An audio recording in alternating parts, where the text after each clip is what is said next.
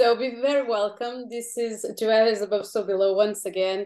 This is the first time ever that I'm making uh, an English, um, yes, uh, an English uh, episode, uh, completely uh, spoke English spoken.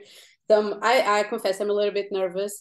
Uh, it, it's not the only reason. The main reason it's because I'm inviting someone that has been like I don't know, like kind of any really amazing inspiration for me, uh, mainly because uh, I discovered um, our guests during the pandemics, and uh, it was quite a trip uh, reading to his words and his work. And uh, and because it was one of the mainly inspirations for me to start these podcasts so with no further ado thank you so much for accepting uh, my invitation ken uh, this is Ken Hollings. Uh, is an author. I, I, I, I have read so many things like saying that you are a writer and broadcaster and theorist, but I, I think you're, well, you are wildly different. You are completely wired differently, I guess, because this is this is a really small book, but it's quite dense. And I was always stopping and researching. And you are a teacher. I think you are kind of a human oracle as well, and you are a teacher I, I cannot, you know, I cannot describe it, uh, you know, better than this. So thank you so much for accepting my invitation. It's quite an honor. So thank you. So that's it. thank you for that wonderful introduction, and thank you also for being so gracious as to conduct this interview in in English. Um, and um, it is an absolute pleasure uh, to join you here for this for this conversation. Um, the the book that you mentioned, of course, is the Space Oracle. Space um, Oracle, of course. Yes. Um, from about I don't know three or four years ago. So yeah, it, it was, it was yeah. Um, and it's interesting that you mentioned the size because the original intention was to try and write something that was quite small but dealt with a really really huge subject. Like a, yeah, like a pocket version, so people can take it everywhere. You know, and exactly, it's a kind of field field guide to the cosmos. Exactly. Uh, in a, in a small, handy, pocket-sized edition. And it's amazing. I, I think it's well. I, I, I cannot describe it because I'm always, you know, I'm com- completely i'm i'm always re uh, coming back to this book you know uh, no matter what i've even based some of some of the episodes like you know kepler's mom and and and it's so amazing the connections that you make between uh, arts mainly cinema because um you know i i'm connected to that that world you know photography and cinema and astrology and astronomy and science you know and you know pop culture. It's it's quite amazing the connections that you make you know among all, all those those things. So with no further ado let's start our interview. It's more like um, i don't know this is kind of more like a a challenge uh, because you know you spent a little bit time I, I assume you know chewing on those questions.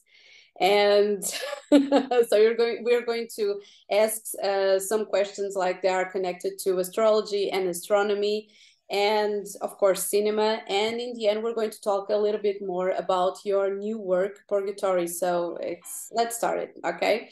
So the first question uh, that i decided to um, make is uh, what is your relationship with the divinatory arts? Because I only have your background like as a writer and a broadcaster, and I imagine so many things that you've been, you know, um, becoming a master. And I don't know if you're kind of like you consider yourself a, a, master of so many things, you know, and you're interested in so many things. So, what is what is your relationship with astronomy and astrology? Where where does this passion come from?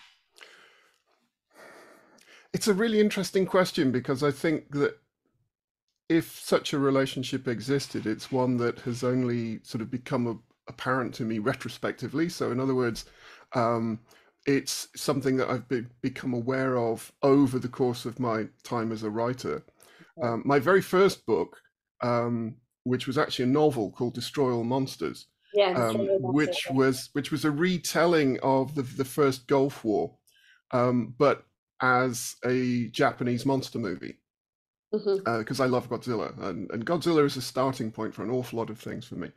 Um, and I, I wrote it in this way because I thought that something significant, something profound had happened historically in terms of you know a big change was taking place, and people were reading it in purely sort of technological terms. Um, yes, you know, in terms it, of the usually they ask you so much to talk about technology and robots and you know and it's it's it's quite interesting because i see even in those books i've been you know uh, researching uh, even in those books i, I see a, quite a depthness you know in uh, depth uh, in, in them that's quite spiritual. So i think you can do perfectly those connections between technology and technology and spirituality are almost the same thing because it's quite spiritual and kind of dreamlike you know being connected to someone that is another part of you know another part of the world yeah. that would be completely impossible like one or two centuries ago. So that's it. But i'm not going to interrupt you. Carry on. Okay. So I i i mentioned this book because i included because it's uh, based on Japanese monster films, there's an awful lot of scenes of um, buildings, cities being destroyed, and I also include a scene of the World Trade Center uh, being being damaged uh, during the course of the narrative. And my book, the official publication date was the 13th of September 2001. so the book officially came out two days after the attack on on the World Trade Center and uh, it it um, it was it was profoundly shocking. I mean, not just as the event in itself, but I was just so aware. I remember like walking down a, a street, and I, I, just felt like the, the, the sidewalk was buckling under my feet. So I I always felt like I was on top of this enormous wave that I hadn't even realized that I'd been standing on. Um, and you know, so people at the time said, "Well, this is one of the few, you know, this is one of the few books where someone can say, yes, I definitely, you know, you this definitely foresaw something that was happening. This definitely was tuned into um, a, a, particular kind of moment of the of the of the age." Um, and it was it was upsetting as well. It was it was it was deeply upsetting. And in, in a, strange enough, I haven't written any fiction since then. I've, I moved much more into theory and history um, as as a way of of exploring what mm. that moment was and what it revealed to me. So this is why I've said, you know, the, my relationship is one that's been discovered retrospectively. And I remember at the time when the book came out, someone said, "What's it like to be a prophet?" And I said, "Well, the problem is prophets have no agency whatsoever. They have no control." it's that's why nobody listens to them you know and it only becomes apparent after the fact so uh, that that was a very very important moment for me, um, sort of to to understand that. And I think this is one of the reasons why I've gone deeper and deeper into the relationship between technology and culture, and also how quite often, in order to understand that relationship, we have to move much more into the spiritual and into, sh- shall we say, the, the sort of non-discursive uh, elements of, of, of this debate. Um, as to astronomy itself, we'll get to astrology in a minute, although I've, I have a feeling you're going to be able to tell me more than I know. Um, that that I I always had very very poor eyesight as a child. I mean, I've always had poor eyesight, um, and it took a while for anyone to realize that. And so for me, astronomy is something that that's the only way I can look at the world is through glass. And as as a as a child, like the the night sky was like nothing. It was just a blur and I, you know, I grew up in an industrial city as well, so there's a lot of light pollution as well. Okay. And that's why in the Space Oracle, there's that small personal moment where I describe trying to look at the surface of the moon through a, a cheap pair of plastic binoculars from Woolworths, and being very disappointed that I that I couldn't see that kind of Chesley Bonestell type landscape of mountains and peaks and and and and and seas. Very very disappointing. So in a way, I've had to use my imagination more in order to sort of tune into um, our kind of astronomical understanding of the cosmos. Okay. A, a question um, about what you were saying about writing fiction. Are you afraid that you know if you put again your uh, your head in, in your imagination to use to write fiction, they're going to manifest something that you're imagining? Is that the the thing that you're afraid to dive into? I don't know um, because purgatory is quite something. Uh, I tell you. I was, okay. I was like, okay, this is uh, because it's it's it's not you know when you look you know in, in into the past. And uh, if you bring some elements, you know, and make some connections with what we are living today, are you afraid that you know writing fiction that you're being confronted again with you know the kind of experience that you had had with the the 9-11 yes. I think also it might be even more disturbing if nothing happened as a result of writing the like, fiction. Oh, no, so it really was. It really was just I'm you know a random random throw of the dice that happened you know twenty years ago. Exactly. Okay. So um, I, I have to to quote you. Uh, make this uh, um, from from the from Space Oracle, and you say I, I just love I love I love the, I love so many things that you say in this book, but this one is uh, quite amazing. So you say time is fragmented and extended. Matter becomes light in motion. The camera remains fixed, looking outwards into the darkness while the earth moves beneath our feet. So my question for you is really astrology another form of cinema and why? Hmm. I mean, that particular passage, uh, as I recall it, it's written within the context of um, how the world is perceived at the speed of light. So the okay. actual the actual motion, the velocity of light is an important way of understanding how time becomes fragmented and extended and how matter becomes light in motion when we're looking at something that you know is is millions of light years away. Mm-hmm. Um, this is what we're seeing.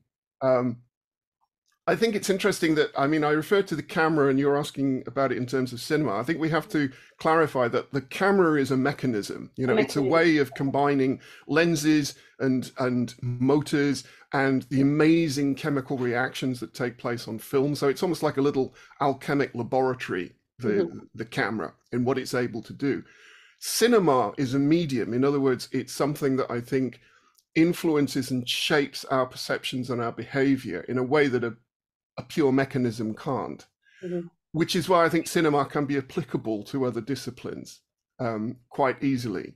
Um, it's it's worth noting, for example, that the, the Space Oracle, the opening section is about the eye and mm-hmm. you know an operation I had on my eye many years ago, and it starts in the head because that's where that's where it all begins. Exactly. You know, this is where we begin to sort of organize the world. You know, we visually, it's a very important, powerful uh, sense for us. And it's a sense that's designed to exist on this planet and record this planet in particular ways. This is why, uh, for example, you know, the eye can get damaged uh, in zero gravity. The eye can get damaged and misled by rays passing passing through it. Even cameras can get damaged. Uh, you know, digital cameras actually experience dropouts that, that slowly images just disappear, or its ability to retain an image just slowly disappears over time. So it's very much, the, in a sense, that's part of the fixed point. You know, the eye itself is a fixed point. Um, it, it's designed for this particular kind of electromagnetic spectrum. And there's nothing wrong with that. I'm not saying that that's a limiting thing at all. I'm just saying that is when we look at images, uh, the, these beautiful photographs taken from space, um, and we we marvel at the universe. It's like no, that's actually a completely composite image. That that is not what it looks like. We can't see what it looks like. It's outside our range to see what it looks like with these eyes. These eyes. And and which I think is what makes the the, the history of astronomy so amazing. Um, that you know from from from the earliest days of what they called oculo nudo uh, observation. So you're just using the bare eye and you know you're using sort of straight edges and curves and incredible amounts of patience to follow a dot of light across the sky and, and begin to create patterns and frequencies and rhythms out of it. And I think this is where astrology begins to present itself as a way of understanding um, those movements. Um, for me, a, a very important um, aspect of the development of the space oracle was my decision not to use the standard names of the um, figures in the zodiac. Exactly. And, and yeah, it, yeah, I, I did it. I wasn't trying to be deliberately obscure. Um, all all I wanted to do was to rem- because you you you you give other other kind of information, you know, uh, about you know the body parts and you know also known as and yeah, yeah. some of that is made up. I have to say. But, I mean, I followed I followed a. but the, but the parts of the the body is not made up. The hmm. data is not made no. up. You know. no, none of that. All of it. In the head mm. and it's springtime it's connected to very sun sign so you have many connections. I can you know you can you need fiction to write a book even if yeah. you're thinking about history. If, mm. if so it, it, doesn't make sense uh, you know but uh, it made sense to me. So here we are. Okay. Okay. Well yeah indeed. Um, so i mean but the reason i made up the names was because we get so comfortable in looking at the night sky and seeing a, a, series of names connected to each other, and they're quite often connected to gods and mm-hmm. uh, mythical creatures. And we forget that other civilizations, other cultures, saw them differently. I, I remember being profoundly impressed by the uh, a, a, a, translation of a text written on a um, the, the underside of a, a sarcophagus lid mm-hmm. uh, in ancient Egypt, and it described how they thought of Mars as being a particularly um, uh, how not not devious, but uh, you couldn't trust Mars. You couldn't trust it because it moved backwards through the sky at some point because it goes into retrograde. Therefore, hmm, I'm not sure we can trust this one because it doesn't actually say what it's going to do as it moves across the sky. And I thought, A, that's an interesting interpretation, but B, they wouldn't have called it Mars you know, it would have had a completely different name. It would not have been a planet. It would have been a it would have been a star. It would have had other kinds of qualities attributed to it, mm-hmm. but they didn't trust it. Okay. And it was really hard to look at that statement and still not think of a red planet and all the associations that we make with Mars. Oh, the you know, yeah, aggressiveness and motion and you know exactly. So, by the way, why did you choose Plutonia for the last one? Because the last one it's it's one of my favorites of course and you know and the last thing that you say it's quite something. There is no conclusion only more space. So it's kind of like to be continued. Yeah. Well the cosmos is a work in progress. Um, well very simply it, it was a it was a homage to sun ra um, for his album the nubians of plutonia um, I, I i find sun ra a very inspirational figure, the way in which he created his own cosmology.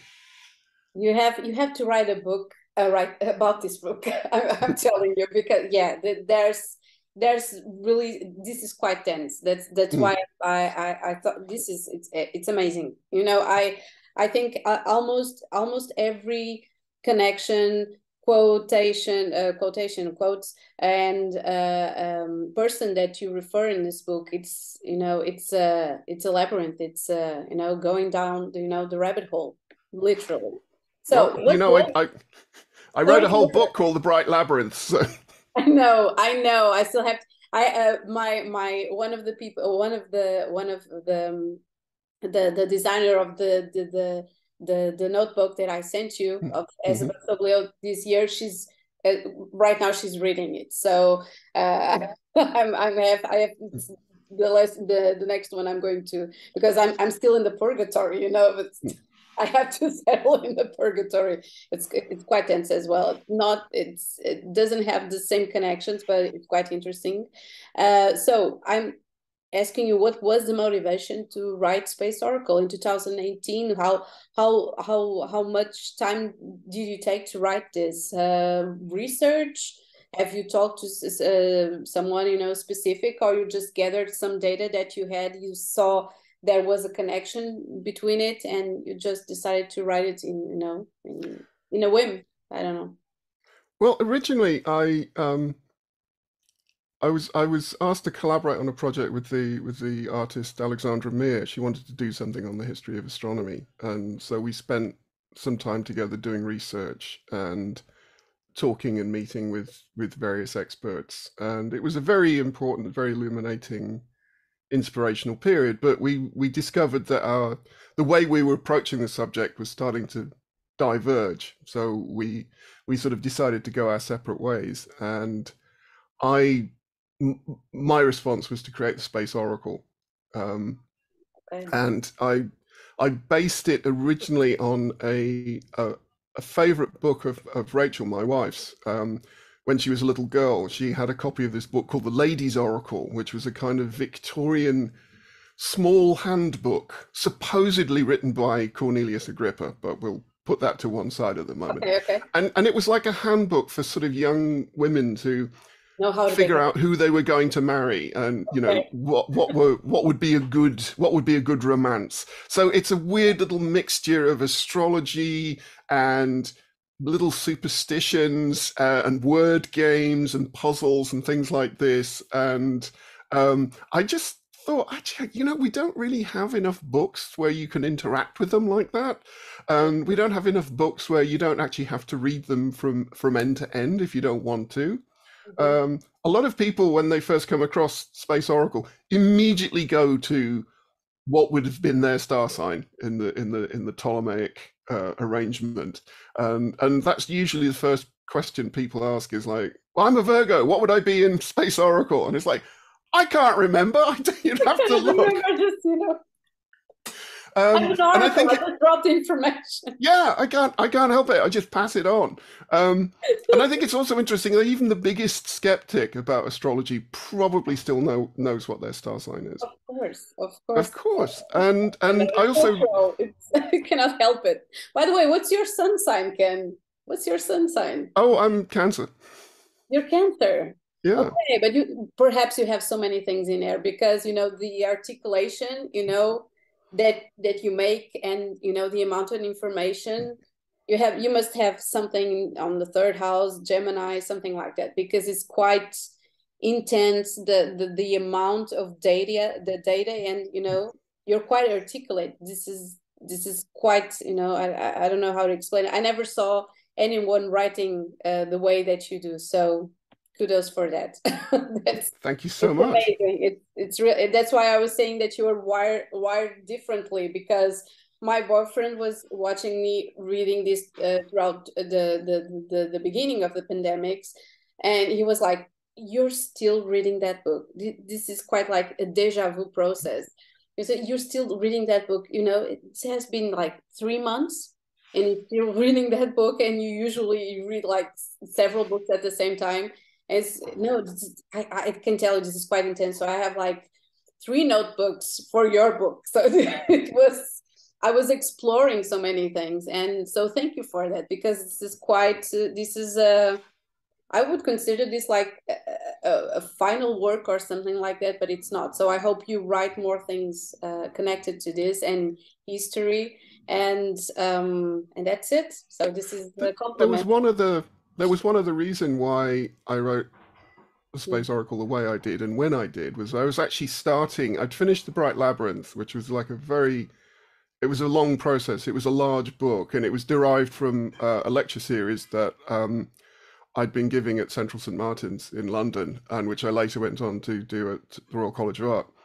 Um, while while I was finishing the book and while it was going into production, uh, I was diagnosed with cancer and um, they they caught it early enough. Um, I had surgery, I had chemotherapy, um, and it, it, it kind of it stopped me from working on the project I wanted to go on to, which was the Trash Project, which was uh, uh, this this three part study of why why we like bad things. You know, uh, I don't know whether the expression translates well into other languages, but you quite often hear people say of a movie or a TV program, it's so bad it's good. Yeah, and pleasure without being in it, is it? Yeah. Um, except I take great exception to the notion of guilty pleasure. It kind of implies all kinds of sort of oh, bourgeois mechanisms at work to stop us from enjoying things. No, I love really bad films. I always have. Um, there's a poetry to them that I can't find anywhere else. Anyway, I started the project, but then I, I, I got ill and I was I was uh, in hospital for a while and I was out for six months undergoing chemotherapy none of which I would have missed for anything. It was an amazing year, and I learned so much from that experience. Really, I'm I'm very very grateful for the whole thing, um, the people around me, everything. Um, but I kind of I couldn't go back to the trash project. It, it, it had got stalled, and so I put it to one side, and I needed something fresh and different. and the Space Oracle presented itself. So for me, it was a it was a, a celebration. It was a really big running through fields of grass with my with, with in my bare feet to, to to write that book. It was just so much of a pleasure, and the kind of joy of it kept me going through a lot. And so now I've now I'm able to sort of do the trash project, and I've Inferno part one's out, Purgatory, that's just come out. I'm finishing part three, Paradise, at the moment. Um, so it was it was a kind of a big moment of exhalation for me to do Space Oracle. Thank you for that. Really, I'm I'm trying not to. oh, sorry, um, because yeah, the it's it's well, I I cannot I cannot tell how much this influenced me. You know, the last three years. So, thank you for you know celebrating life and working at the same time. So the the fourth question is uh, if everything is storytelling, and for me, cinema is the most complete way to tell a story. Are the divinatory arts a form of science fiction? This is quite this is quite out there, but I had to to make what you consider uh, because we are always talking about this narrative, you know, the the mythic narrative, and I'm you know I'm surrounded by tarot uh, tarot decks uh, right now.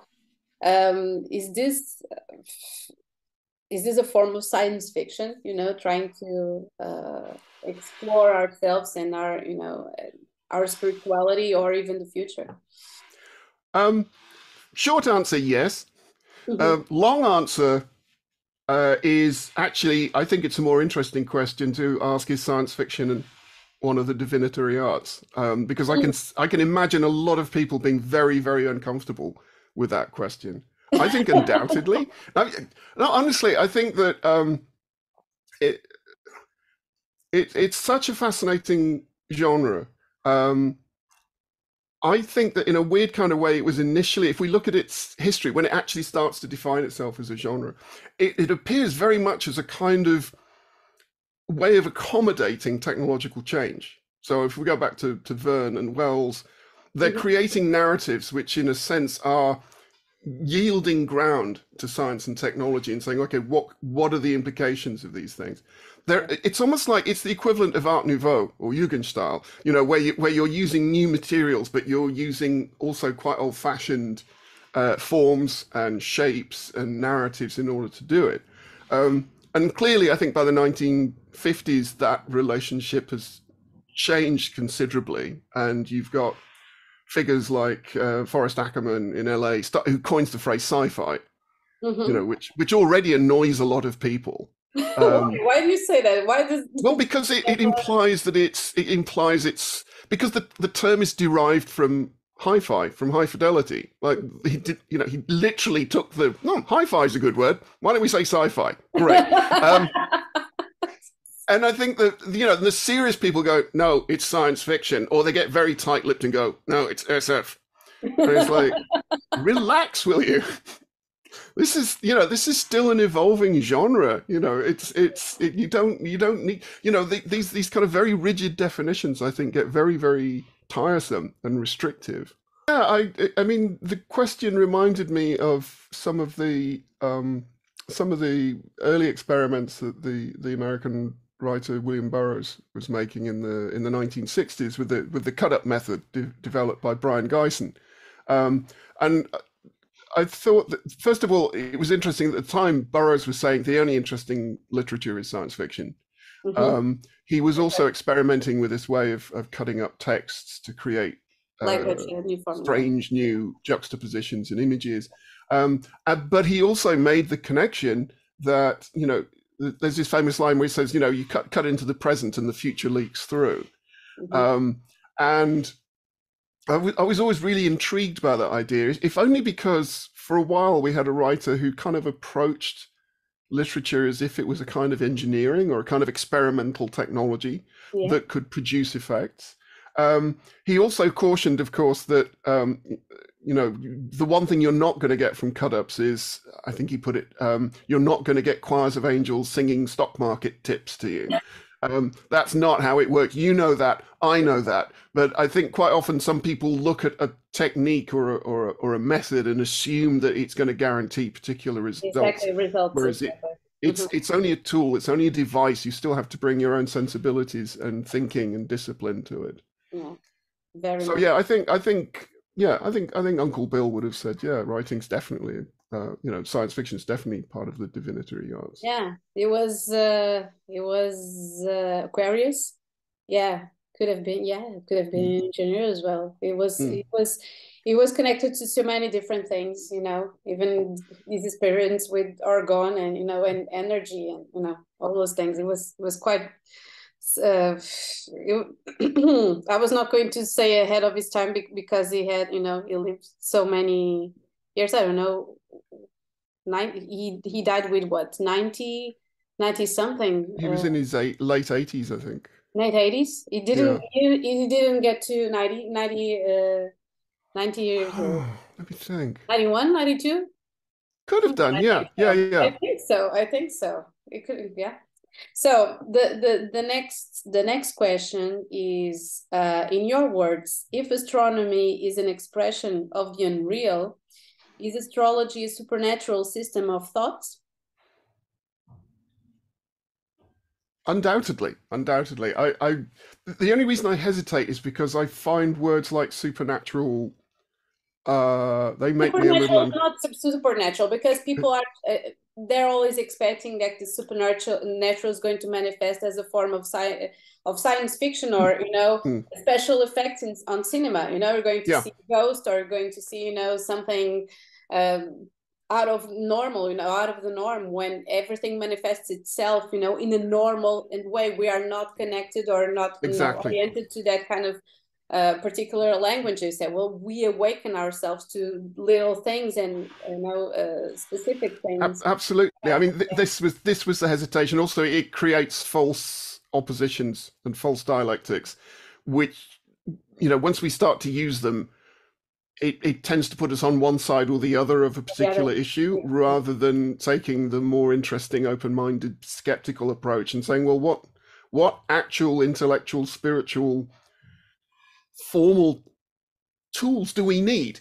exactly. you know rather than sort of you know it, it's allowing us to sort of let the phenomenon teach us how to respond to it rather than going in immediately yeah, exactly. yeah go, going in with the same yeah, I mean, th- there's nothing wrong with that. I think, for example, you know, astronomy is an expression of the unreal. It undoubtedly is. You know, it, as I said, it's a, it's a, it's a, it's creating a picture of the cosmos to suit our eyes and ears and our senses, mm-hmm. so that we can see a relationship with it. But sometimes we forget that that relationship's there, and so it becomes a kind of sort of life affirming narrative that stops us from going absolutely insane with with sort of terror and awe. You know, it kind of it filters reality for us in a very very useful way, and I think that astrology also does that. Mm-hmm. Um, I don't think that it's um, you know a, a, freak of history that that Ptolemy's observations um, were referred to for thousands of years. I mean, Kepler was still using Ptolemy's observations um, in order to sort of prove that we were actually orbiting around the sun. Mm-hmm. So, you know, Ptolemy's observations were good. What he was doing was good. He was seeing it all from Earth and in relation to the Earth. But the observations he was making was accurate. And I think this is one of the reasons, again, why I find, you know, natural, supernatural, normal, paranormal, the, the, un, unhelpful distinctions because they all feed into a, a, kind of narrative of progress, which always has us at the top of the scale, looking down, literally down. Yes, exactly. On, uh, yes, on those yeah. that have come before us and saying, oh, well, you know, these simple Back in people. The day, they didn't have this and that. Yeah, or you know, they, they in their simple way, they saw, you know, they saw the the Earth as the center of the universe. Well, yeah, the problem is it worked you know, I mean, I think that's really how you have to judge any kind of belief system or, or value system. Does it work? Does it stop people starving to death because they figured out a way of of of um, you know, developing a slash and burn form of architect, uh, uh, agriculture, architecture. God, getting to me.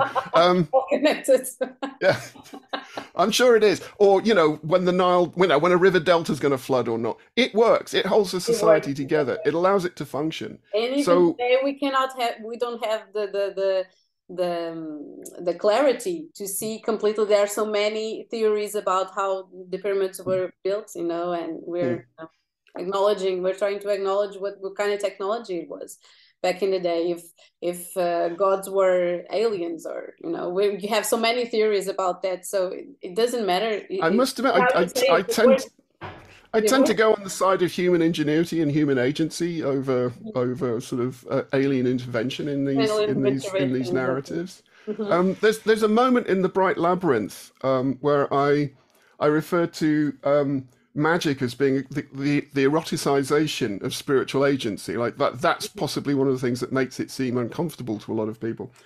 And I was thinking about it later, I think actually, I think magic is just a kind of eroticization of thought itself. It's just one way of of expressing thought, of putting it into motion, into action. Um, and again, I'm, I'm I'm opposed to any kind of system of distinctions or system of values that prevents us from um, thinking. yeah, exactly. Thinking, thinking with everything that we could think with. Exactly, exactly. With no, no, with no strings attached. Okay, completely. I'm, I'm completely for, I'm for it. So um, define reality through mythology because we're, we're talking about gods and all those things. So define reality through mythology. If this was, I, I don't feel like you know what. I honestly, I looked at this question. I, you know, I don't oh, actually need to do that. Someone's already done it for me. Listen, I honestly, you know, as far as I'm concerned, you know, the Roman poet Ovid defined reality through mythology. Okay, we're going to put it another way. So it, it, the, the the the the other way around. Define re, re, define mythology through reality.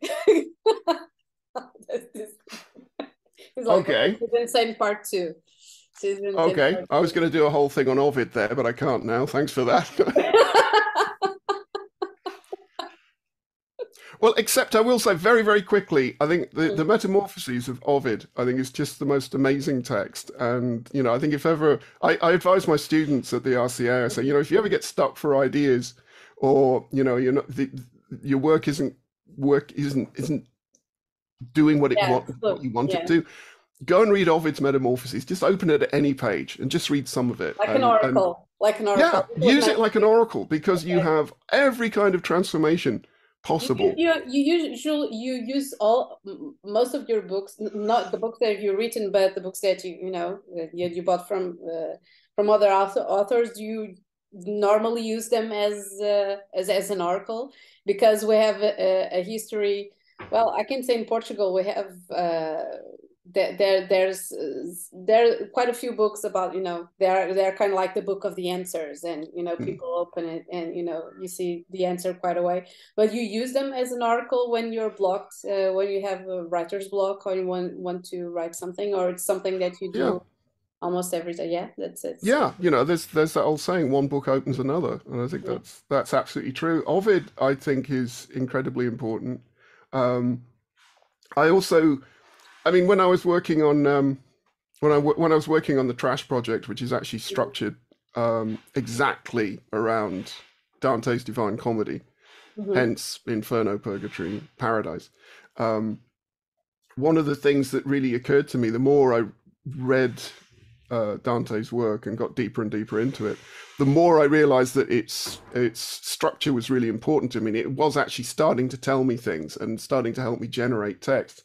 But one of the thoughts that occurred to me is I do not understand why Dante wanted Virgil to lead him through Inferno and through most of Purgatory, because he quotes and cites Ovid far more often. Like all the mythological elements in um, the Divine Comedy, which of course is also structured around Ptolemaic principles. You know, it's it's it's a geocentric text uh, in every in every possible sense of the word.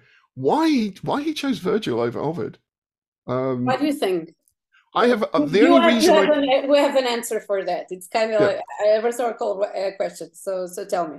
I think the main reason why he doesn't cite Ovid is because, like Dante, Ovid was an exile, and I think that would have, that was possibly too painful for him um, to to to cite the work of of another um, another poet who was who was sent away in disgrace from from the city they loved. Um, the only difference is that Ovid was actually his exile was terminated in about four years ago, I think 2017. Um, the the Italian government have pardoned Ovid, and he's he's no longer an exile. I didn't yeah. know that. I didn't know. Yeah, that. which is one up on Dante. They still they. My cat is meow meow. Oh, okay. It's, it's craving attention. I'm so sorry. I don't know if you're li- you were listening to him, but carry on. Sorry. Can't hear it. I think probably the same with the same with same with the, the, with the power wrenches and the scaffolding outside. uh, completely oblivious to it. To cats. Yeah. Absolutely. Um, I kind of feel like I haven't answered your question, even the reverse version of it, um, except that I, I see the two as being very, very intimately connected with each other. Um, you know, I I think that it, mythology again is one of those words that we tend to understand in a very limited way, mm-hmm. um, and and I think that that's not helpful. Um, I think that m- mythology for me is is is another form of narrative, and I I I can see no other way of of um, dealing with, coping with, negotiating with reality except through narratives. And for me, a narrative isn't something that's a kind of linear se- mm-hmm. series of events that's worked out in any particular, you know, in, in some kind of formally satisfying way. Narrative for me is coherence. Mm-hmm. So I think it's it's the, the, the trick to writing a narrative is to sort of create a sense of coherence so that all these heterogeneous unrelated elements that you've mm-hmm noticed in my work, suddenly they all come together and start to form patterns exactly. and rhythms. Exactly. And I mean, this is why I think that uh, the artist Joseph Cornell was was very important to me, particularly in the writing of the Space Oracle, um, because I love the way he he he takes bits and pieces, old old newspaper articles, uh, old programs for opera performances he's never seen. What was his name? Sorry, I, I, I don't know. Oh, uh, jo- know. Joseph Cornell. He was an American artist. Um, he was he's usually associated with the surrealists. He's best known for creating these absolutely exquisite boxes, um, which were sort of sm- they were like collages okay. of objects, cutouts, um, bits of paint and decoration, beads, etc.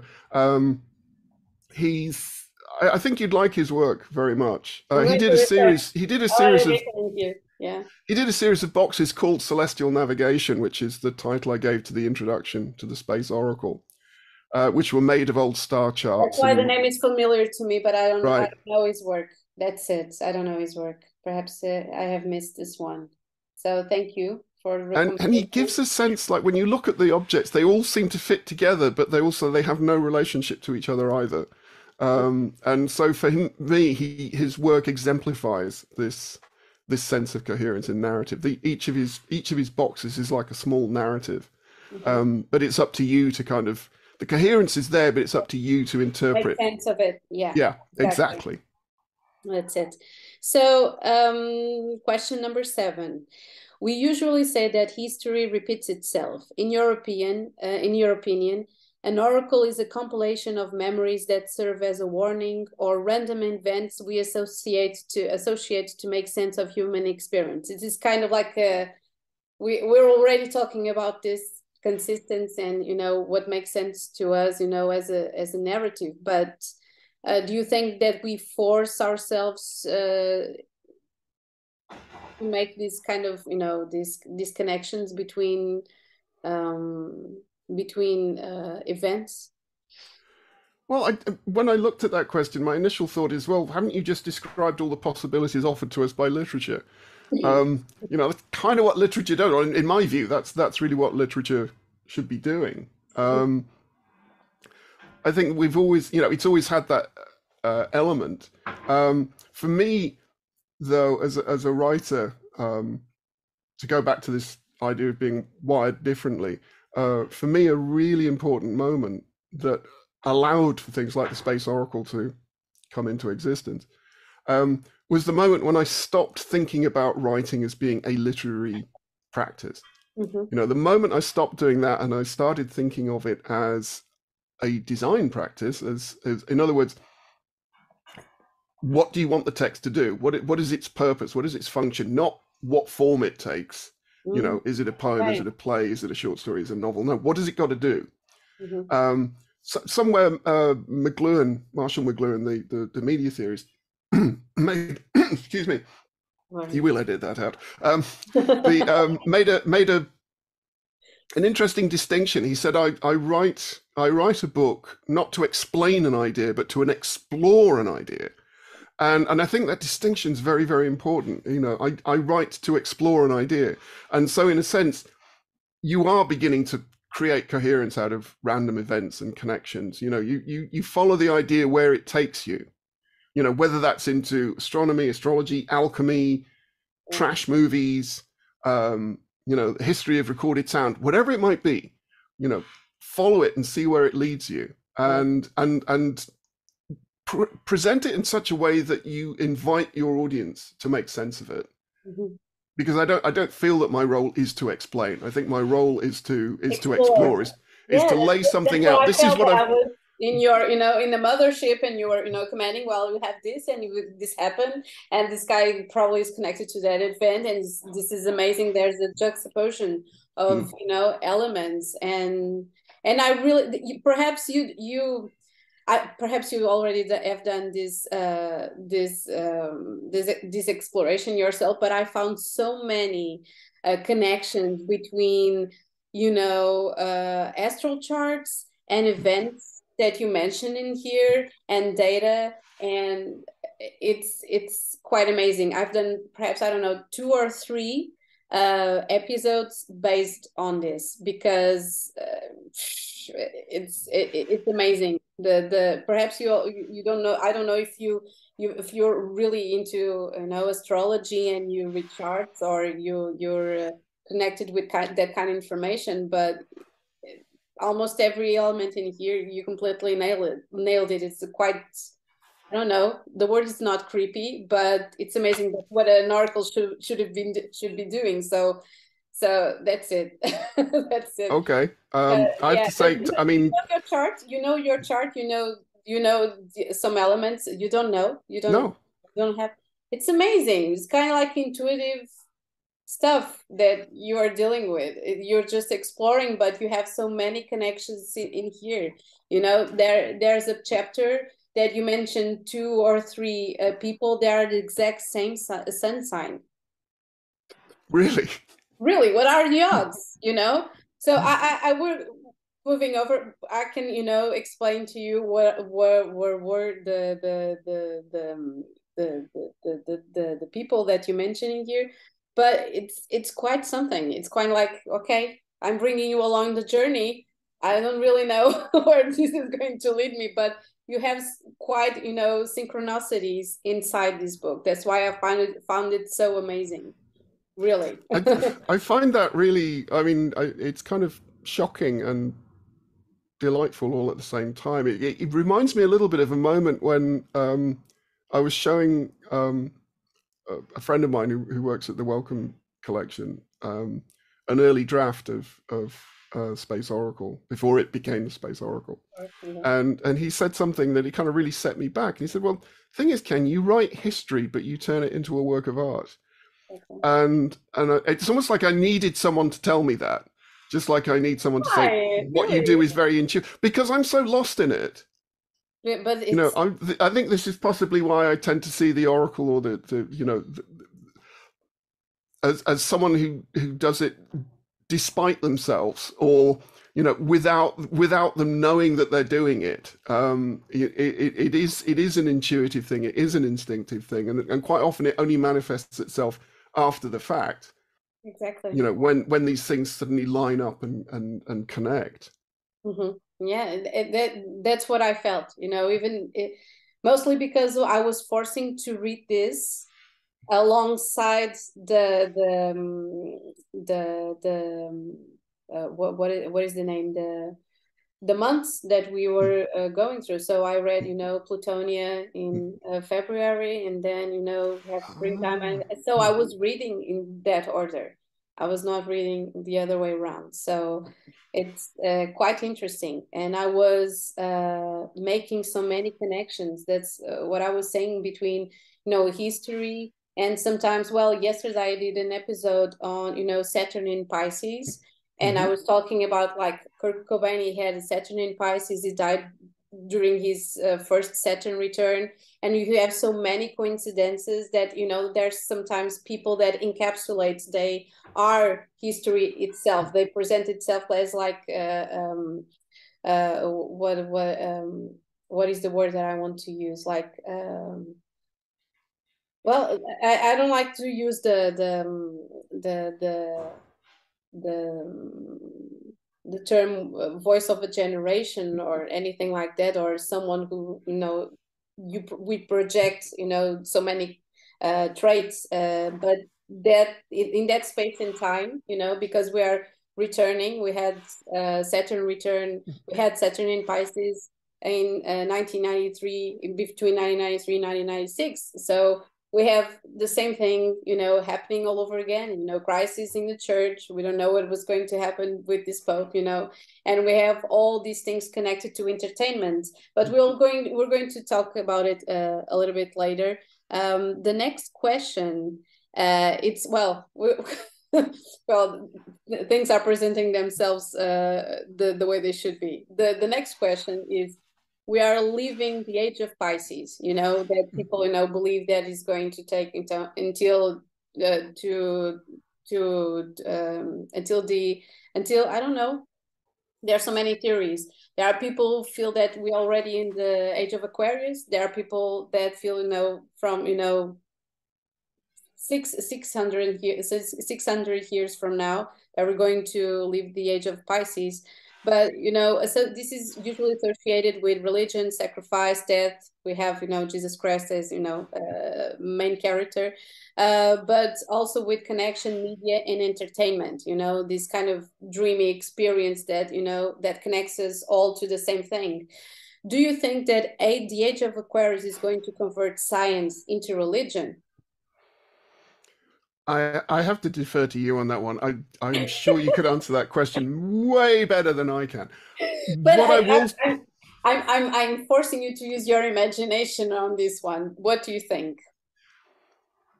Okay, what do I think? Well, my problem again is is the terms here. You know, science, no, science and religion. I mean, if we look at, age, yeah, I know, yeah. I, know, I mean, if we look at, you know, if we look at sort of um, you know, a lot of people working in religious studies who are, who are examining, you know, what what are the distinctions? What historically? I mean, exactly. I, I, must admit, as soon as you bring history into the picture, you lose any absolutes. All absolutes are out the window. Anything that's got a history can't be absolute. It mm-hmm. can only be provisional. And with with I think science, religion, and you're missing magic as as the third possibility.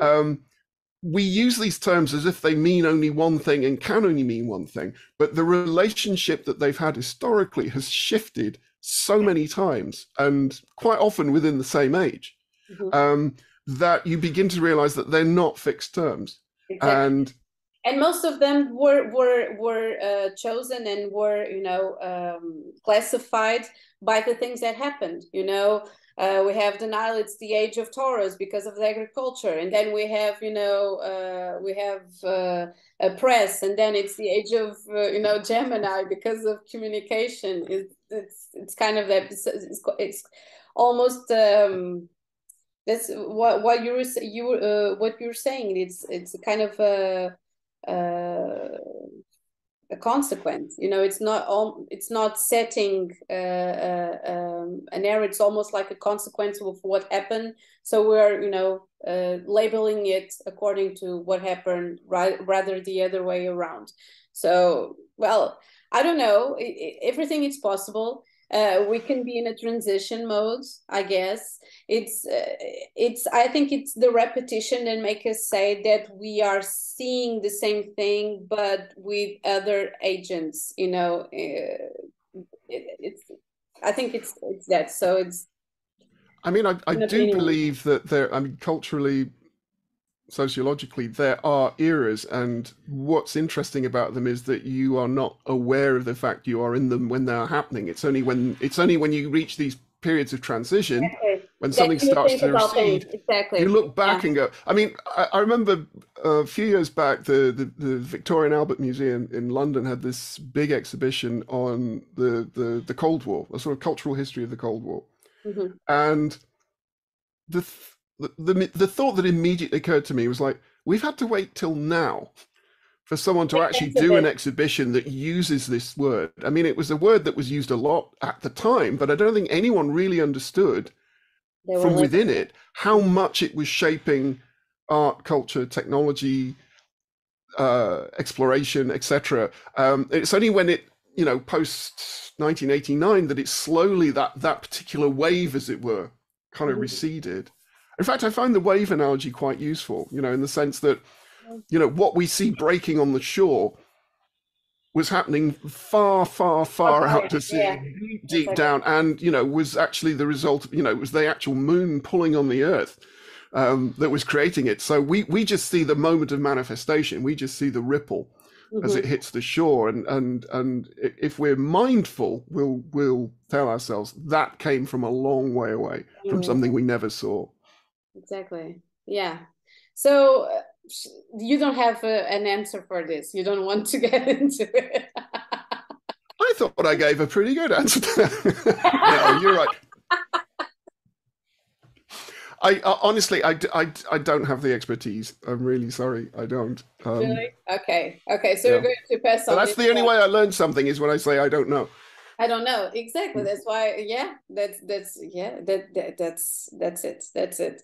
So um, we're talking uh, uh, no you're we're going to uh, question number nine and you were saying and i don't believe you that you don't know uh, you don't know uh, michel gauquelin's work good enough so you uh, that you can answer to this question um, i think this question is more about you know it's a reference if we can or not use astrology or any symbolic system to uh, find absolute truth. That's what I was asking you.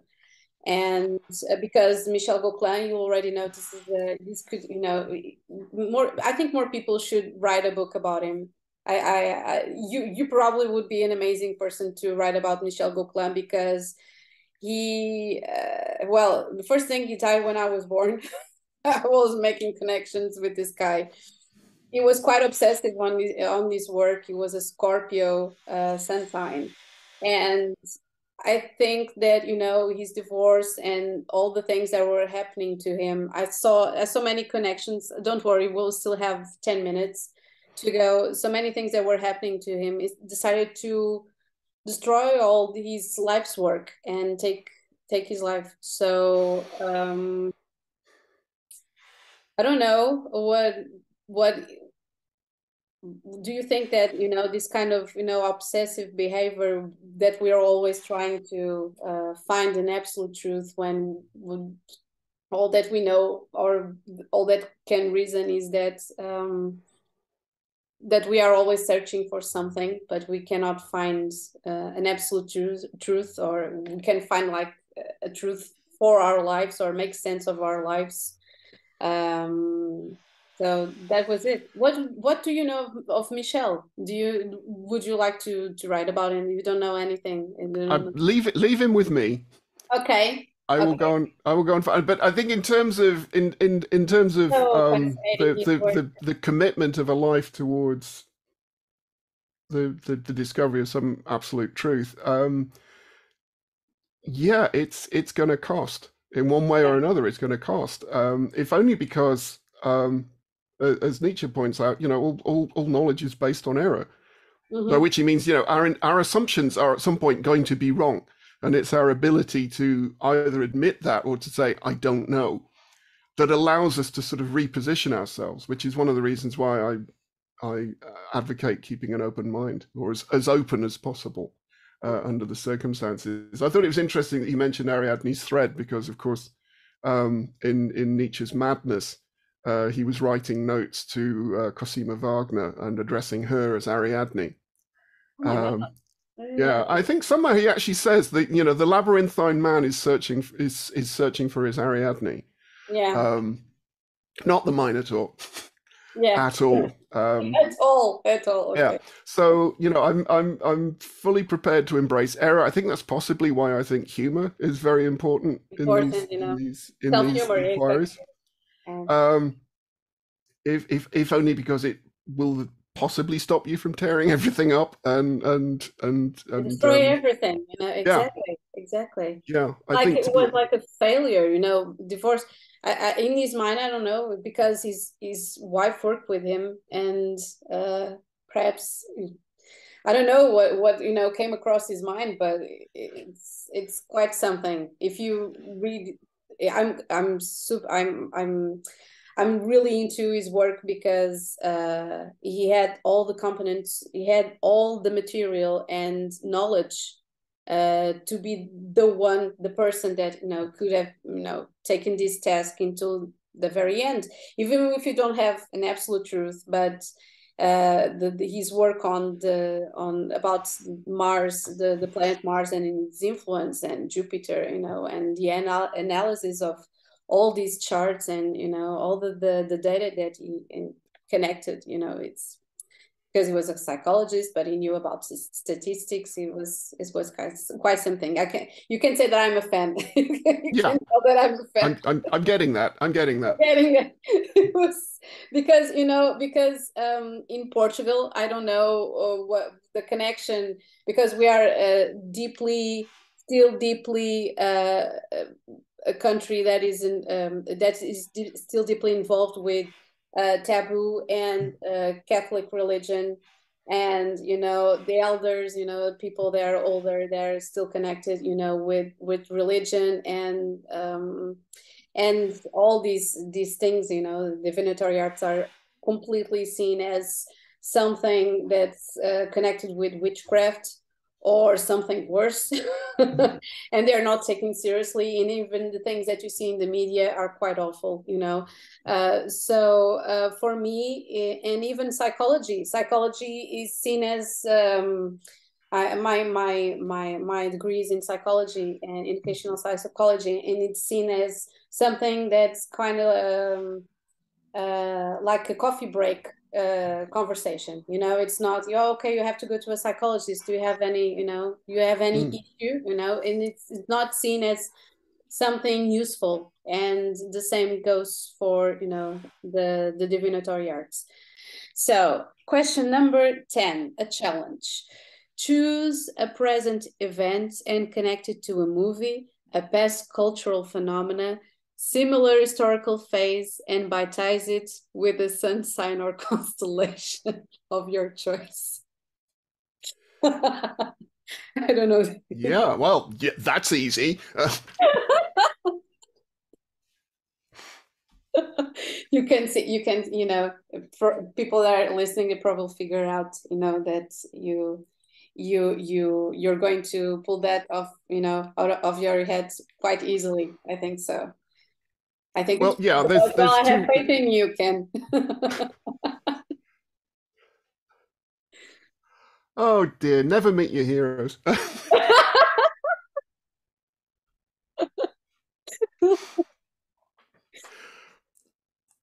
the I know it's not current, but I suppose you know in the in the longue durée, it's relatively current. There's there's a there's a part in um, Purgatory Mhm, where I was sort of very aware of, of a particular alignment mhm, um, along the lines that you are uh, suggesting. Um, and it's it's towards the end of the book, and a large part of Purgatory is set in Paris, or narratives that run through Paris. And one of the narratives that particularly interested me was that of the Swedish playwright August Strindberg, mhm, who in about 1896, around about that time, um, decided that he wasn't going to write plays or novels or fiction anymore. He was going to go to Paris and he was going to devote himself to alchemy. And so for the next two years, he uh, is sort of living in you know cheap rooms and pensions all over Paris.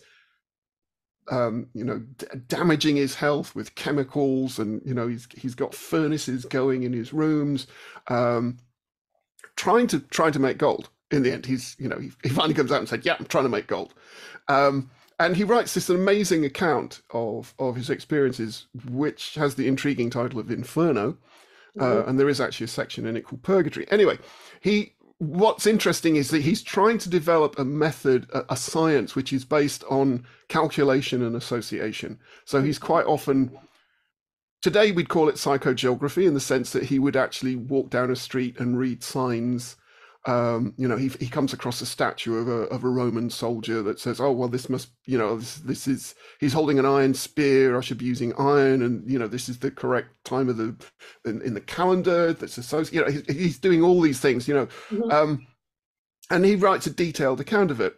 Um, the reason he's in Paris, of course, is that at the time there was something like 50,000 occultists at work. You know, there was this amazing period where, on the one hand, you have a profound interest in in spiritual occult practices, mm-hmm. including alchemy. Mm-hmm. And on the other hand, you have this uh, passion for beauty, for a, for a kind of aesthetically pure beauty. Mm-hmm. And somehow the, the kind of purifying processes of alchemy and this and this kind of refining of the art form at the same time seem to sort of cross over and influence each other. So that was a kind of key moment for me in the terms of like the artistic history of Paris as as the as the kind of crucible out of which the avant-garde is going to emerge in the 20th century. Fast forward a little bit to um, the late 1960s, when you have the uh, student unrests, demonstrations, riots, etc., taking place from May of 1968. Mm-hmm. Um, this is, I mean, this is a well documented era, and people have always yeah. been fascinated I by this. yeah. Yeah, I mean, this uprising which nearly toppled the government.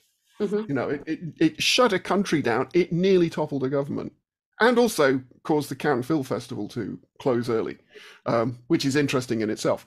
Um, what I found fascinating was that um, uh, there's a particular movie opens between the first demonstration, so the first anti-Vietnam War demonstrations that take place in early April okay. uh, at Nanterre, and then the full blown riots that occur in sort of May through June. Um. There's a particular movie gets gets its premiere. It, it, it opens in France before it opens anywhere else. It's a Franco-Italian production called Danger Diabolik. Uh, directed by Mario Bava. I love this film. I have loved it for many, Why? many years. Why? Why? Why?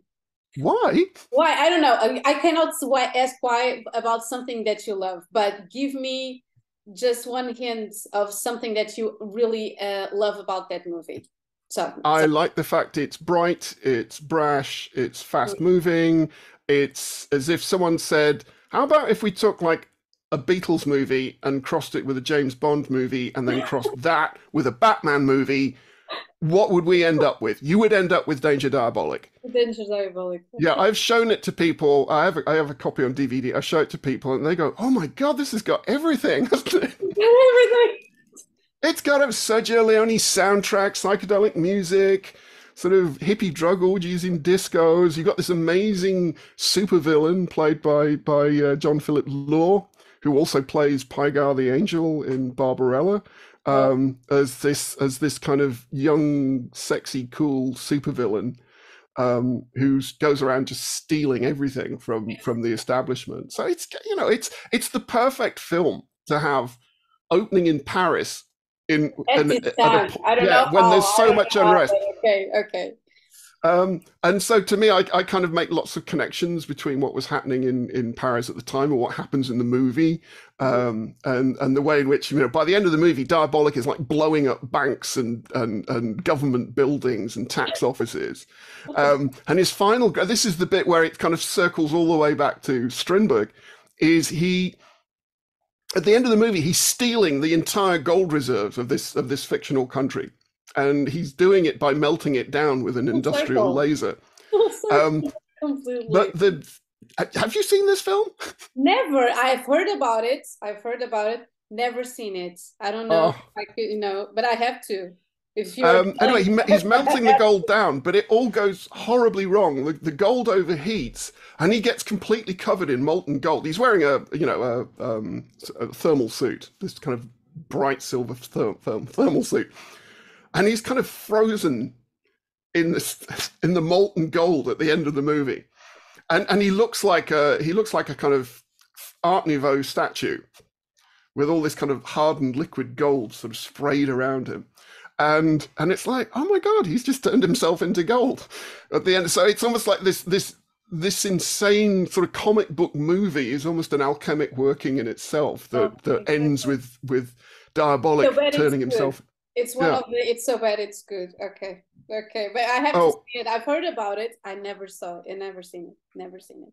But it's um, it's it's it's it's a thing of beauty it's a thing of beauty I, I remember the first time i saw it was many years ago um on late night tv i was i was um around at some friend at a friend's place mhm. um i was nearly going to do some name dropping but i'm not going to because there's a whole other story um Don't worry. uh, You can drop it. and it was it was really late at night and we're just and then this movie's on and we're going what the hell is this thing that we're looking at this guy in this in this black rubber suit uh, with a face mask where you can only see his eyes Do you know sort of, any you know- details about the production of the movie that could be interesting as well? I don't know because well it was it's it was an italian uh franco-italian co-production um i think it was dino de laurentiis was the producer Mm, it was shot in Italy at, at Cinecittà, and it was made back to back with Barbarella. Um, they they quite often have the same. Uh, I mean, for example, like John Philip Law's in both movies, and I think some of the writers are involved in mhm, both movies. okay. I mean, Mario Bava is just this amazing low budget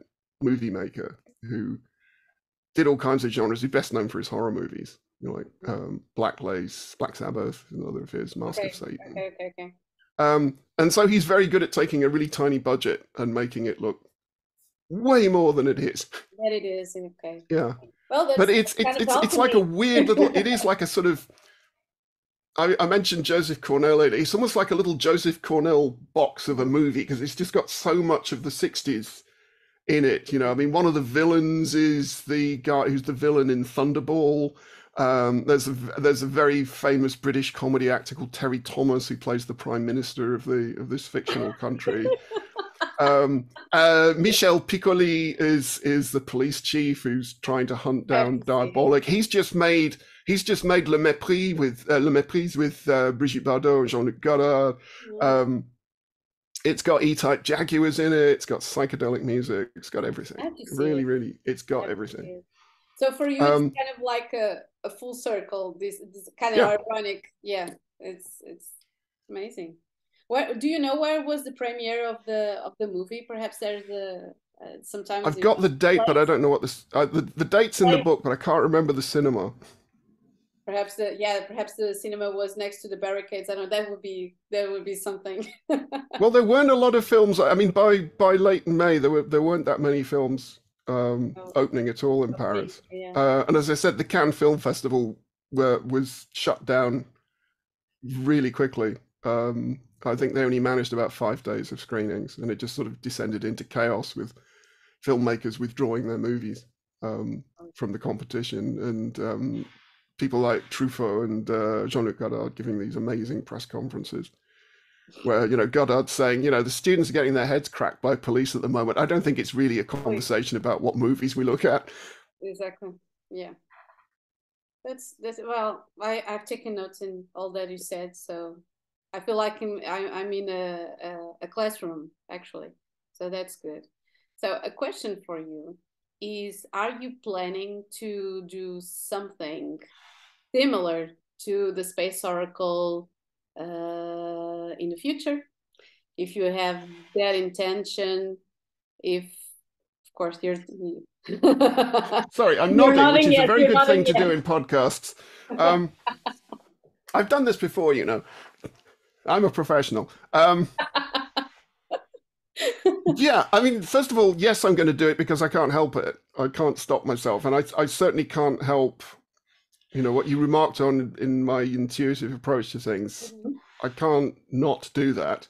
Okay. So, and I'm I'm extremely uh, happy and eager for my readers to complete what I'm doing or take what I'm doing in their own direction or bring their own experiences and feelings and thoughts mm-hmm. to what I'm doing. Because I really, I just want to stimulate thought. I just want to stimulate ideas. Ideas. Um, and and so that's so. I try and make each of my books different from the others, so they all have different structures. They have different perspectives. Each mm-hmm. one, I'd like to think of, comes from a different universe. Mm-hmm. Uh, and I think that's why quite often there's a bit of a pain barrier you have to go through with with my books. But once you're through it, you're in. Mm-hmm. Um, but I have from people who said, "Yeah, your books are really hard to start with," and then really? then suddenly, well, yeah, just because I think you have to take, you have to assume a lot of things, or you have to sort of take on a lot of information at the beginning. But once you've done that, you'll find. I, to be honest, I think Space Oracle is the easiest book. Yeah, from that point of view. Exactly. Yeah, exactly. Because it's you know it's um gives us time to digest. You have one sentence, and then you you present uh, uh, a specific event, and then you. you I, I always try and yeah. But... I always try and keep my writing as simple and as clear mm-hmm. and as transparent as possible. Like, so I I try not to use jargon or difficult words or. I'm very, very careful. I, I can honestly, I can spend an entire afternoon on a paragraph.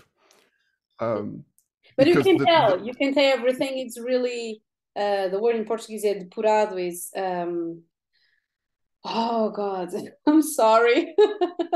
You, have, you caught me? Uh, lost me in translation but you know um uh you you you getting you know the i don't know if the same in english depuration but it's you're getting you know um your words uh, cleaned and more uh, objective and you know sharp and yeah but you can tell you know. Mm. you can tell there's a specific rhythm in every single chapter and it's completely different.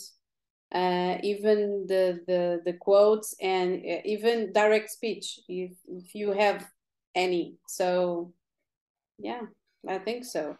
I i did i i i'm i'm, I'm i was telling this because i didn't felt i didn't feel that you know that i was you know getting into something that was uh, difficult but you know dense. I felt like hmm. there was a wave you know coming hmm. over with lots of things. So wait, a minute. I don't know this guy. I don't know what he's talking about. Well i know that this but i didn't know about this.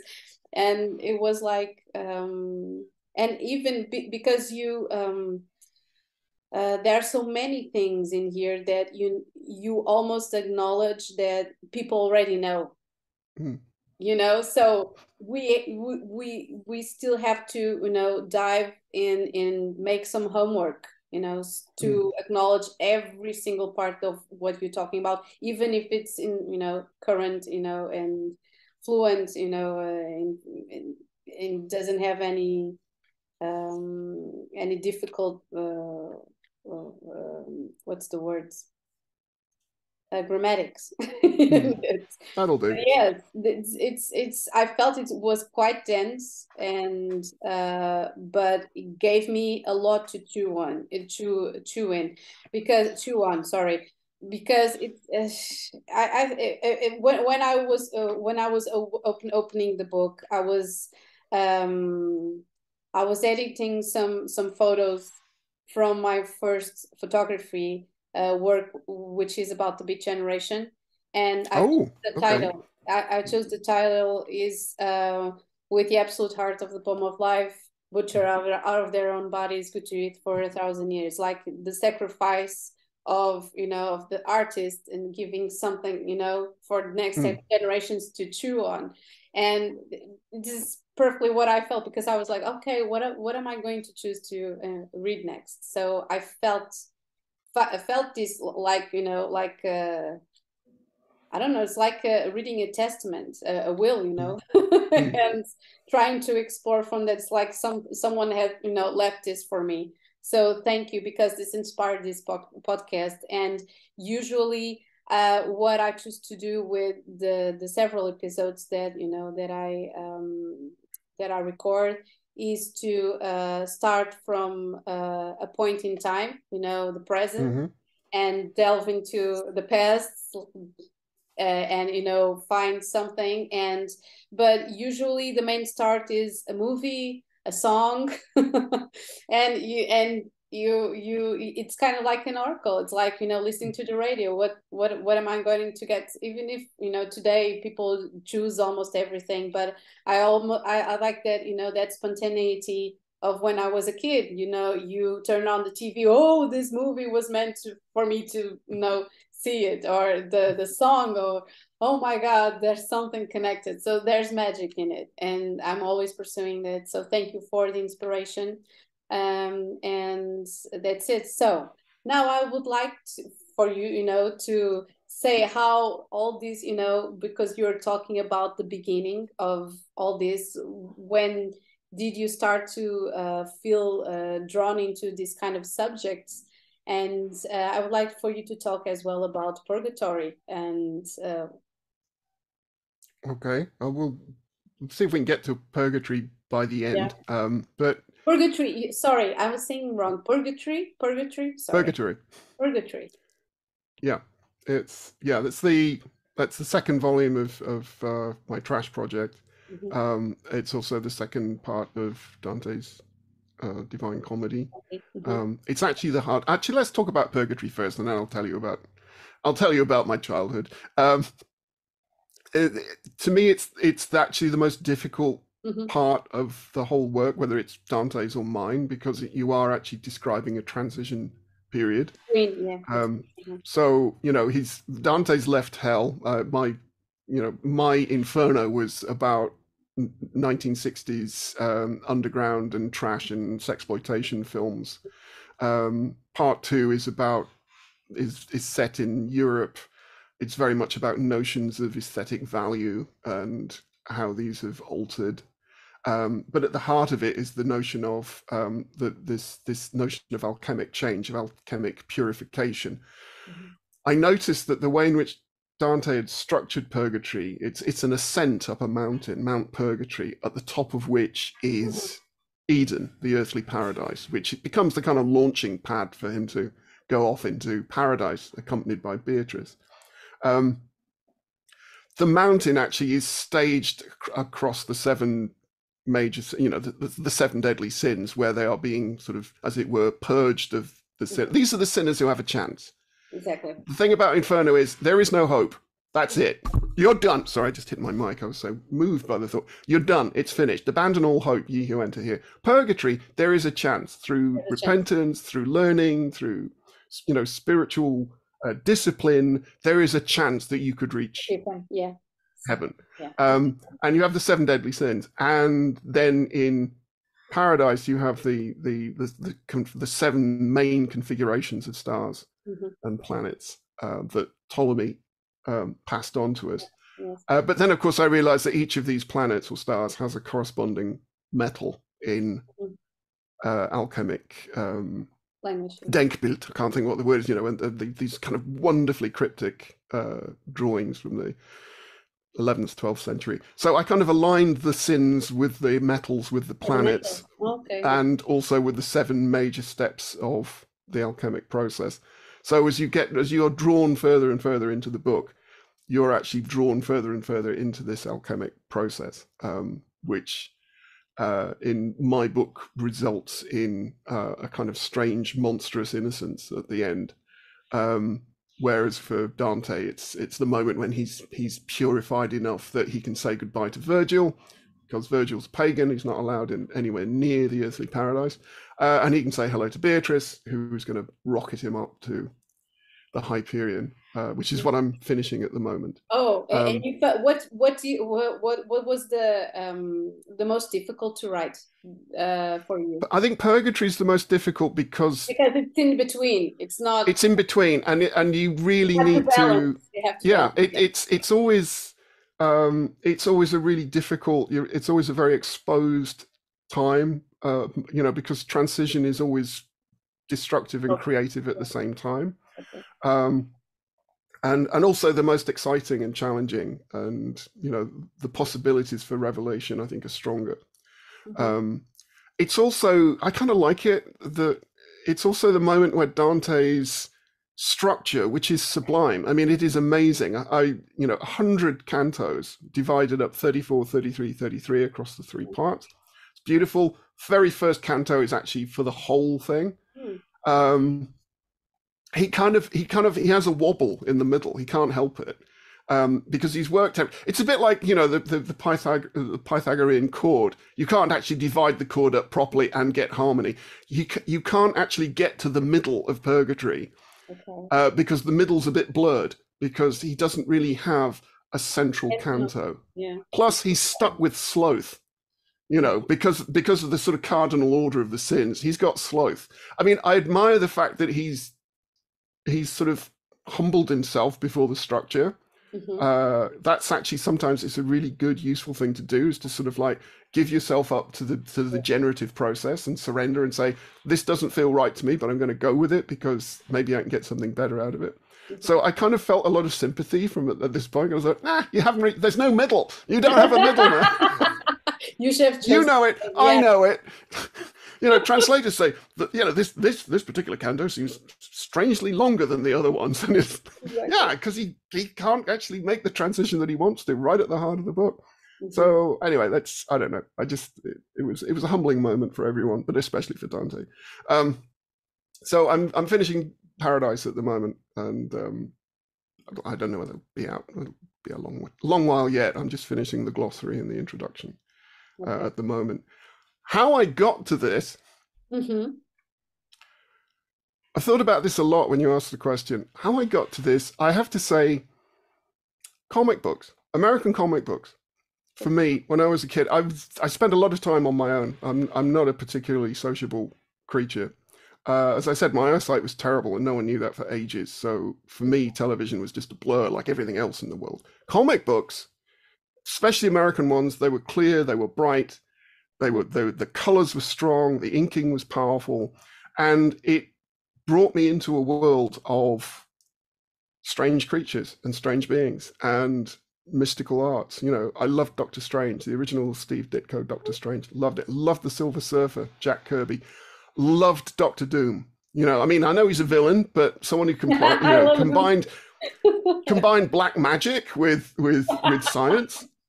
and you have it. I mean, it's a shame it burnt his face off, but you know. um, so Nobody's the- perfect. Nobody's perfect. yeah, yeah, exactly, exactly. We give him some love, embrace him. Um, so I the, this this kind of to me that was the beginning of a, of an interest in the occult, in the paranormal, in the strange, in the super mundane, um, and that led me into uh, pop art. And that was a really big influence on me. So it's very easy to go from comic books to you know, Roy pop art, of Lichtenstein and Andy course, Warhol yes. and Claes Oldenburg and Rosenquist and all these people they in turn led me to um, poets like Frank O'Hara, Allen Ginsberg, um, uh, Lawrence Ferlinghetti, later William Burroughs, uh, who had a like huge influence. And I'm talking about, you know, I'm talking about, I discovered Burroughs when I was about 13 or 14. I just found one of his books in a spinner rack. I was actually looking for comic books in a corner shop somewhere outside Manchester, and I Mm. just saw this thing called The Soft Machine. And I love, I liked the title, and I looked at it very quickly. I thought the writing was insane. Your introduction. as bought- well. Yeah, I bought it and I took it home, and and it yeah, it just corrupted me for life. That book. That that was uh, that was the thing that connected uh, connected me to you because I was searching and I found your book through these quotes of you know of William Burroughs. Oh right, So that that was the one. I don't know. I think it was a suggestion by uh, the book Dep- depository, and so that was it. But carry on. You're saying Sorry. okay. All of the, the the the American poets in turn introduced me to Mallarmé, Rimbaud, Baudelaire.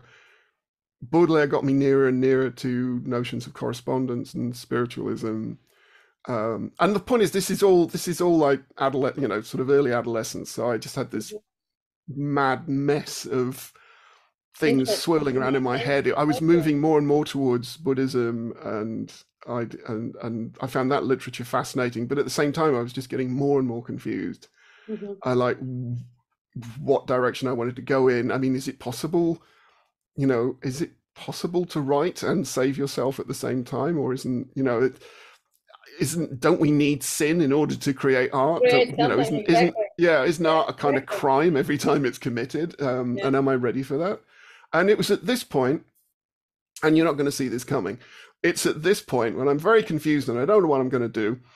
Um, an aunt of mine, Aunt Edna, mm-hmm. who had been living in Japan for many years, mm-hmm. suddenly comes back to England. I didn't know it, but she she basically came back to die. But she comes back from Japan, um, where she's been teaching English and studying Buddhism. Uh, she's a clairvoyant. Mm-hmm. Uh, she's a white witch. She's connected to a whole network of of sort of psychic healers and spiritualists all over the world. She learned. She was part of the um, Esperanto Society, so she would mm. correspond with lots of people okay. in Esperanto. Um, I only really knew her as a series of exotic Christmas cards that would arrive every year, just these really beautiful Japanese designed uh, Christmas cards. And then suddenly here she is, and and she stayed she stayed with my family for a while while she was looking for somewhere to to to live um and how old was she? How old was she when she she came oh gosh she must have been i think she was in her 60s she was she wasn't well. I mean she she okay. she she was diabetic and there was a particularly bad heat wave that summer and it, it put her into hospital and she didn't she didn't make it. Didn't make it. Okay. Um she had the funeral uh in in my hometown. I mean, she was she was kind of nowhere really. She was kind of rootless, peripatetic at that point. But the people that turned up for a funeral was amazing. Zen Buddhists, spiritualists, Christian and scientists. It's like a revelation at the end. Yeah, it was like, whoa. And it was oh, just one whoa, of the one of the best funerals I've ever been to, you know, because it was like, no, we're celebrating with Sister Edna. She's on a, you know, she's on the next part of her journey, and let's send her, you know, it was beautiful but she helped me a lot. She, you know, she would sit and talk to me, and because I didn't really have anyone I could talk to about this this mm. kind of stuff, you know. Um, I think I've I've had to grow into who I am, and I, you know, and I think it was very hard when you're about fifteen or sixteen to sort mm-hmm. of make any kind of connections. Who are you going to talk to about this? Um, you know, I, I once lent someone at school my copy of um, a William Burroughs novel, Mm-hmm. And I, I, asked about like a week later, like, how'd you get on with the book? He said, oh, I threw it away. It's disgusting. I go, what? that was my book. yeah, no, I threw it away. It was terrible. I don't want that in my house. Um, so, you know, and that was a friend. Um, so to have to have this woman, yeah. huh? No, no, uh, you you never ask. Why do you mean by that? Yeah. What do you think about it? No. Yes. Um, we're coming up again, so I'm gonna I'm gonna finish it anyway. It, to be able to talk to my aunt Edna about mm. these things and to hear someone talk about them in a calm, non-dramatic, mm-hmm. matter-of-fact way, it calmed me down and and and it helped me to sort of right myself. And finally there was someone who's going no this isn't weird. This isn't strange. There's no reason why you shouldn't do this. You know there are other possibilities. And it didn't you know it didn't cure me overnight or it didn't balance me out cure is the wrong word. It didn't balance me out overnight but it started a process something you know yeah. very early on. And for that i'm extremely grateful to her. Um she she i she probably didn't know that it was going to have that impact. yeah exactly. Yeah. Amazing. But she was she was great. She was really really great. You ever connected with uh, with the, the people that were uh, friend friends of uh, friends of hers and and, and asked questions? And never you know? No I, I wouldn't even known where to begin. I mean they were just there for the for the funeral and and i didn't see any of them again. Um really? Yeah i should have you know, you were saying that you were uh, cancer uh, sun sign. It's usually it's um it's always you know even you know no matter what's your your what your chart is uh, you're all connected to that's why you know i was you know uh, i was talking about kepler's mom. And that made perfect sense to me because my mother is a cancer sun sign and i have a daughter that's cancer sun sign so you're talking about this is always connected to a certain specific um, notion of uh, roots and family and uh, and um, infancy you know when mm-hmm. when when you are a kid so there are many things that you know uh, i think like cancer sun sign is completely connected to the magic of you know all the beginnings all the things you know that that have the right. possibilities like uh, um it's a it's a very curious um, um, sun sign in opposition to the end that's you know the the ambition and the structure that is capricorn but you never had the the the curiosity to find out her you know her life and you know uh, and the people that connected to her uh, or i was that... too young. I think i was too young to i was too immature to sort of fully um grasp that moment. Okay. For me it was for me it was just this amazing gift. And mm-hmm. and um, so so you're not immature you just grasp the moment that's quite mature of you. You could you know could, could have passed you by. It's okay uh, funeral. I i don't mm. like you could have shut down you know emotionally and found it completely strange why people are celebrating that. It's completely you mm. know in opposition of what you're expecting you know to behave in the funeral. But there you were and you mm. saw that as a gift. So that's quite amazing. Perhaps you should do that that kind of research. It would be quite a book. I think so. It'd be quite. Well, I mean, my Rachel, my wife, has been asking me for a long time if I would write a book about my life. So it's possible it's that possible. I will do that, and maybe that will be the next oracle. Will be. That would be how, amazing. How it, yeah. That would be amazing. Okay. Oh well. So I think I guess this is the end. Thank you so much for your time, for your availability and you know even with my bad english i'm better you know writing than speaking but that's okay i think we we we managed to uh, communicate just just fine you've been you've been fine you've been a you've been a, a magnificent host uh, for Thank this you. podcast i've really enjoyed uh, talking with you very much indeed Thank you so much, Ken, for you know all your teachings and your time. Thank you so much. You are you are so so welcome. Thank you.